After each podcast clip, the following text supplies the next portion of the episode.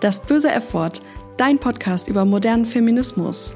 Deep und real.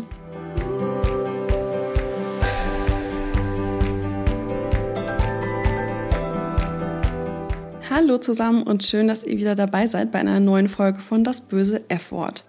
Ich bin Maike Victoria und bevor es losgeht, muss ich leider direkt eine Contentwarnung aussprechen. Es geht in dieser Folge um sexualisierte Gewalt. Ich schildere keine Details von Vorfällen, aber Menschen, die selbst sexualisierte Gewalt erlebt haben, könnten diese Inhalte triggern. Wenn euch das Thema zu sehr belastet, ist diese Folge also vielleicht nicht das Richtige für euch. Es geht nämlich heute um das Hashtag Konsequenzen für Luke, welches gerade durch die sozialen Netzwerke geht und super polarisierend diskutiert wird. Beziehungsweise geht es um das, was sich dahinter verbirgt. Und zwar Anschuldigungen sexualisierter Gewalt an einen deutschen Comedian und Moderator. Im Vordergrund steht als Betroffene die deutsche Comedienne Ines Agnoli. Ich muss jetzt sehr vorsichtig sein, was ich sage, weil die Anwälte des mutmaßlichen Täters scheinbar sehr aktiv sind und bereits Medienberichterstattung wieder zurückgezogen werden musste. Ich habe lange überlegt, ob ich überhaupt eine Folge dazu mache, weil es so ein pikantes und auch für mich belastendes Thema ist. Aber schweigen wollte ich dazu auch nicht, deswegen habe ich mich letztendlich doch dafür entschieden. Ich werde keinen Nachnamen nennen, weil ich keinen Bock habe, diese Folge im Nachhinein wieder löschen zu müssen. Aber ich denke, es wissen trotzdem alle, um wen es geht. Und das Hashtag ist nicht illegal, also müsste ich auf der sicheren Seite sein. Aber jetzt mal von vorne. Worum geht es überhaupt bei Hashtag Konsequenzen für Luke? 2019 berichtete Ines Agnoli in ihrem Podcast Besser als Sex von ihren Erfahrungen in einer toxischen Beziehung, von erlebter psychischer und sexualisierter Gewalt. Ich werde jetzt nicht wiederholen, was sie darin gesagt hat. Erstens finde ich es besser, Betroffenen selber zuzuhören. Und zweitens möchte ich euch nicht zu sehr belasten. Denn vor allem denen, die Erfahrungen mit sexualisierter Gewalt gemacht haben, möchte ich selbst überlassen, ob sie die Details erfahren möchten. Die Podcast-Folge von Besser als Sex, um die es geht, heißt Woran erkenne ich eine toxische Beziehung? Ines hat öffentlich zwar bis heute keinen Namen genannt, aber vor kurzem bestätigt, dass es sich um genau die Person handelt, von der alle denken, dass sie es ist. Auch mit der Bitte übrigens, ihr dazu keine Nachrichten mehr zu schicken, da es ihr aus rechtlichen Gründen nicht erlaubt sei, den Namen öffentlich zu nennen und es für sie auch belastend ist, täglich Nachrichten zu sexualisierter Gewalt zu bekommen. Und tatsächlich ist es nicht schwer zu erraten, wer ihr Ex-Freund ist, denn sie hatte nur eine Beziehung, die öffentlich bekannt war. Und zwar mit Comedian Luke. Im Dezember 2020 hat Ines dann erneut über die besagte Beziehung gesprochen, und zwar im WDR-Podcast Danke gut. Der Grund, warum die Diskussion jetzt vor ein paar Wochen so krass entfacht ist, ist eine Insta-Story von Ines. Darin äußert sie den Wunsch nach einer deutschen MeToo-Kampagne. Es gab dann super viele solidarische Beiträge auf Social Media und vor allem auch die Aufrufe an alle Sender, die mit dem Comedian arbeiten, eine Stellungnahme zu veröffentlichen. Das Hashtag Konsequenzen für Luke wurde dann insbesondere von der Aktivistin Jorinde Wiese etabliert und er verbreitete sich wie ein Lauffeuer. Schaut übrigens auf jeden Fall mal bei ihrem Profil vorbei. Dort findet ihr alle relevanten Infos zu dem Thema und es gibt mehrere Story-Highlights, die den Verlauf des Ganzen dokumentieren, falls ihr davon bisher noch nicht so viel mitbekommen habt. Die Debatte wird nun extrem polarisierend geführt und ist ein Sinnbild dafür, was Betroffenen von sexualisierter Gewalt immer wieder passiert und wie sie mundtot gemacht werden. Genau deswegen thematisiere ich heute den Fall Hashtag Konsequenzen für Luke weil es eben kein Einzelfall ist und die Mechanismen, die dahinter stehen, ein systematisches Problem darstellen. Was das unterstützende Lager, wie ich es jetzt einfach mal nenne, fordert, ist relativ offensichtlich. Konsequenzen für den mutmaßlichen Täter. Dass die Vorwürfe ernst genommen werden und es eine lückenlose Aufklärung gibt.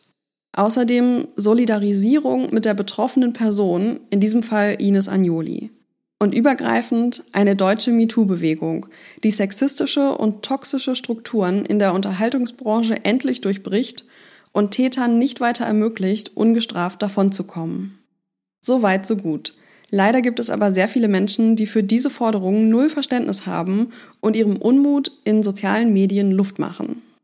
Die Vorwürfe, die die Luke-SupporterInnen, wie ich sie jetzt mal nenne, den Ines-SupporterInnen machen, sind leider genau die Dinge, die sich immer noch die meisten Betroffenen anhören müssen. Dauerbrenner 1 ist das Pochen auf die Unschuldsvermutung. Das Hauptargument der Luke-SupporterInnen ist die Unschuldsvermutung.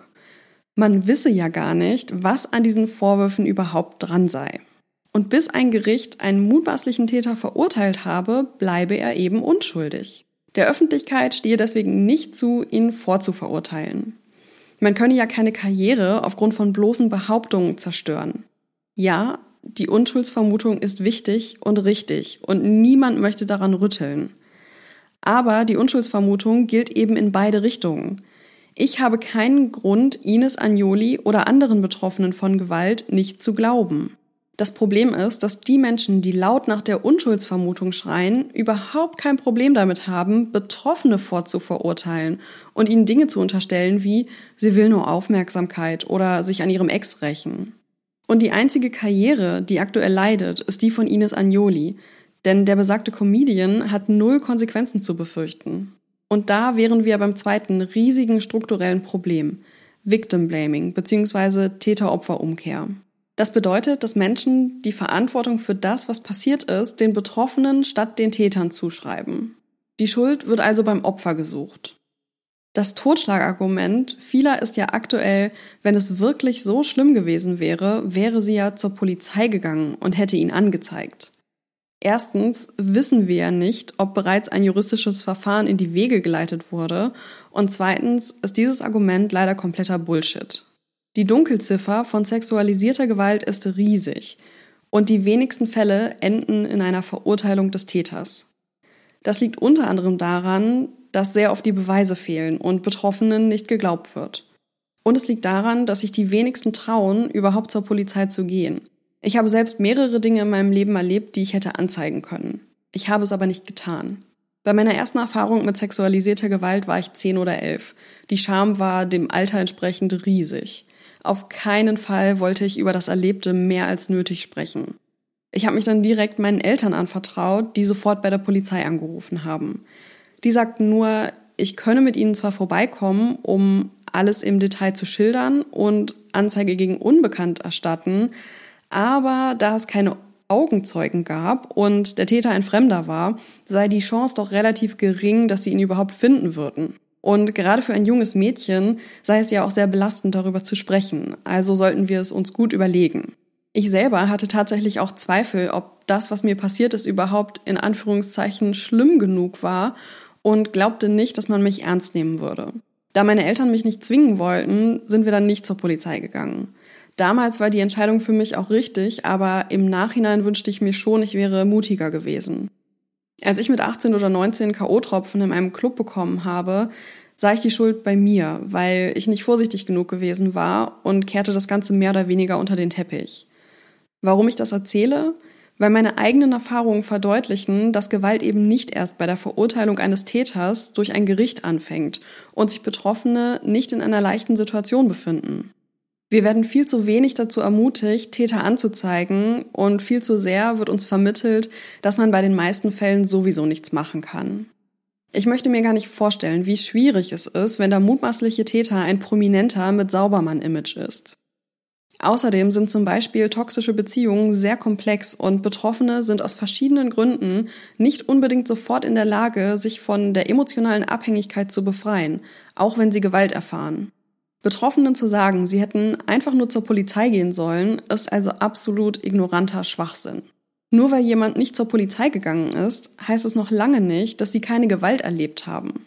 Das Problem ist, dass die Täter-Opfer-Umkehr bei Betroffenen und oder mutmaßlichen Tätern, die in der Öffentlichkeit stehen, noch viel extremer ist. Denn sofort werden Anschuldigungen laut, die Frau würde ja nur Aufmerksamkeit haben wollen, um ihre Karriere zu pushen. Ich habe ehrlich gesagt kaum die richtigen Worte dafür, um zu verdeutlichen, wie absurd dieser Vorwurf ist. Wer möchte denn bitte diese Form von Aufmerksamkeit? Wer möchte freiwillig öffentlich als Opfer von sexualisierter Gewalt wahrgenommen werden? Das ist kein Label, mit dem man sich schmückt. Es ist ohnehin schon schwer genug, über solche Dinge zu sprechen, und wenn man weiß, dass große Teile der Öffentlichkeit einen danach dann auch noch beschuldigen, man würde sich durch die Anschuldigungen selber bereichern wollen, wundert es mich überhaupt nicht, dass wir in Deutschland immer noch keine MeToo-Bewegung haben. Dass es trotz der aktuellen breiten Unterstützung von Ines Agnoli Vorwürfe ihr gegenüber gibt und keinerlei Konsequenzen für den guten Ruf des mutmaßlichen Täters, zeigt doch, dass es eben keine Position ist, in die sich eine Frau freiwillig begeben würde. Die Quote der falsch beschuldigten Täter liegt übrigens bei ungefähr drei Prozent. Ich kann mich nur wiederholen, es gibt keinen Grund, Betroffenen nicht zu glauben. Ein Baustein der Vorfälle fehlt übrigens noch, der dem Ganzen die Krone aufgesetzt hat. Hashtag Konsequenzen für Luke forderte ja vor allem auch ein Statement von den Sendern, bei denen der mutmaßliche Täter unter Vertrag ist. Nach langem Warten kam tatsächlich ein Statement von Sat1, das es in sich hat. Nur leider nicht mit der erhofften Message. Am 7. April veröffentlichten sie folgendes Statement. Ich zitiere. Überschrift Keine Konsequenzen für Luke. Es gibt aus guten Gründen kein juristisches Verfahren gegen Luke. Einen Menschen aufgrund von Gerüchten in den sozialen Netzwerken an den Pranger zu stellen, ist eine moderne Form der Lynchjustiz. Das entspricht nicht unserem Rechtsverständnis. Deswegen keine Konsequenzen für Luke. Natürlich gilt, Genauso wie wir Übergriffe im Netz verurteilen, verurteilen wir jede Form von sexueller Gewalt. Zitat Ende. Als ich das gelesen habe, fehlten mir ehrlich gesagt die Worte. Sie können doch nicht einerseits sagen, dass Sie jede Form von sexueller Gewalt verurteilen und die Betroffene gleichzeitig als Lügnerin darstellen. Von Gerüchten und Lynchjustiz zu sprechen, ist absolut perfide. Herzlichen Glückwunsch, Sat1. Ihr habt zur Stigmatisierung der Betroffenen beigetragen und es geschafft, Victim Blaming nicht nur zu unterstützen, sondern es sogar auf ein neues Level zu bringen. Und das von einem Sender, der letztes Jahr noch ganz vorne dabei war, mit Männerwelten sexualisierte Gewalt in unserer Gesellschaft anzuprangern. Wo sind eigentlich die ganzen anderen Männerwelten-Heldinnen geblieben? Richtig, sie sind still. Verstehe. Sexualisierte Gewalt verurteilt man nur so lange, bis es einen Kollegen betrifft. Danke für nichts. Ich kann es nur wieder betonen, dass es um mehr geht als einen Einzelfall. Es geht darum, endlich anzuerkennen, dass es auch in der deutschen Medienbranche Fälle sexualisierter Gewalt gibt und darum, diese aufklären zu wollen. Es geht um die bedingungslose Unterstützung von Betroffenen und ein Signal gegen mutmaßliche Täter, dass sexualisierter Gewalt in der Unterhaltungsbranche keinen Platz hat. Leider sind wir davon in Deutschland scheinbar noch sehr weit entfernt. Genau deswegen ist es wichtig, dass wir uns in den sozialen Medien mit Betroffenen wie Ines Agnoli solidarisieren. Damit alle Betroffenen sehen, dass es eben nicht nur Victim Blaming, sondern auch Solidarität gibt und wir eine Kultur schaffen, in der sich Betroffene trauen, über ihre Erlebnisse zu sprechen und sie auch anzuzeigen. Wenn ihr mehr über Hashtag Konsequenzen für Luke erfahren wollt, schaut doch gerne mal bei Instagram auf meinem Profil vorbei. Dort habe ich euch ein Story-Highlight zum Thema eingerichtet, in dem ihr alle wichtigen Infos und vor allem viele Informationsquellen von engagierten AktivistInnen findet. Da ich nach diesem belastenden Thema leider keinen lockeren Abschluss für die Folge finden kann, sage ich jetzt einfach nur Tschüss, bis in zwei Wochen. Mehr über das böse F-Wort erfährst du auf Instagram. Such dort einfach nach Feminismus Podcast oder das böse F-Wort. Ich freue mich über Feedback, Fragen und Anregungen.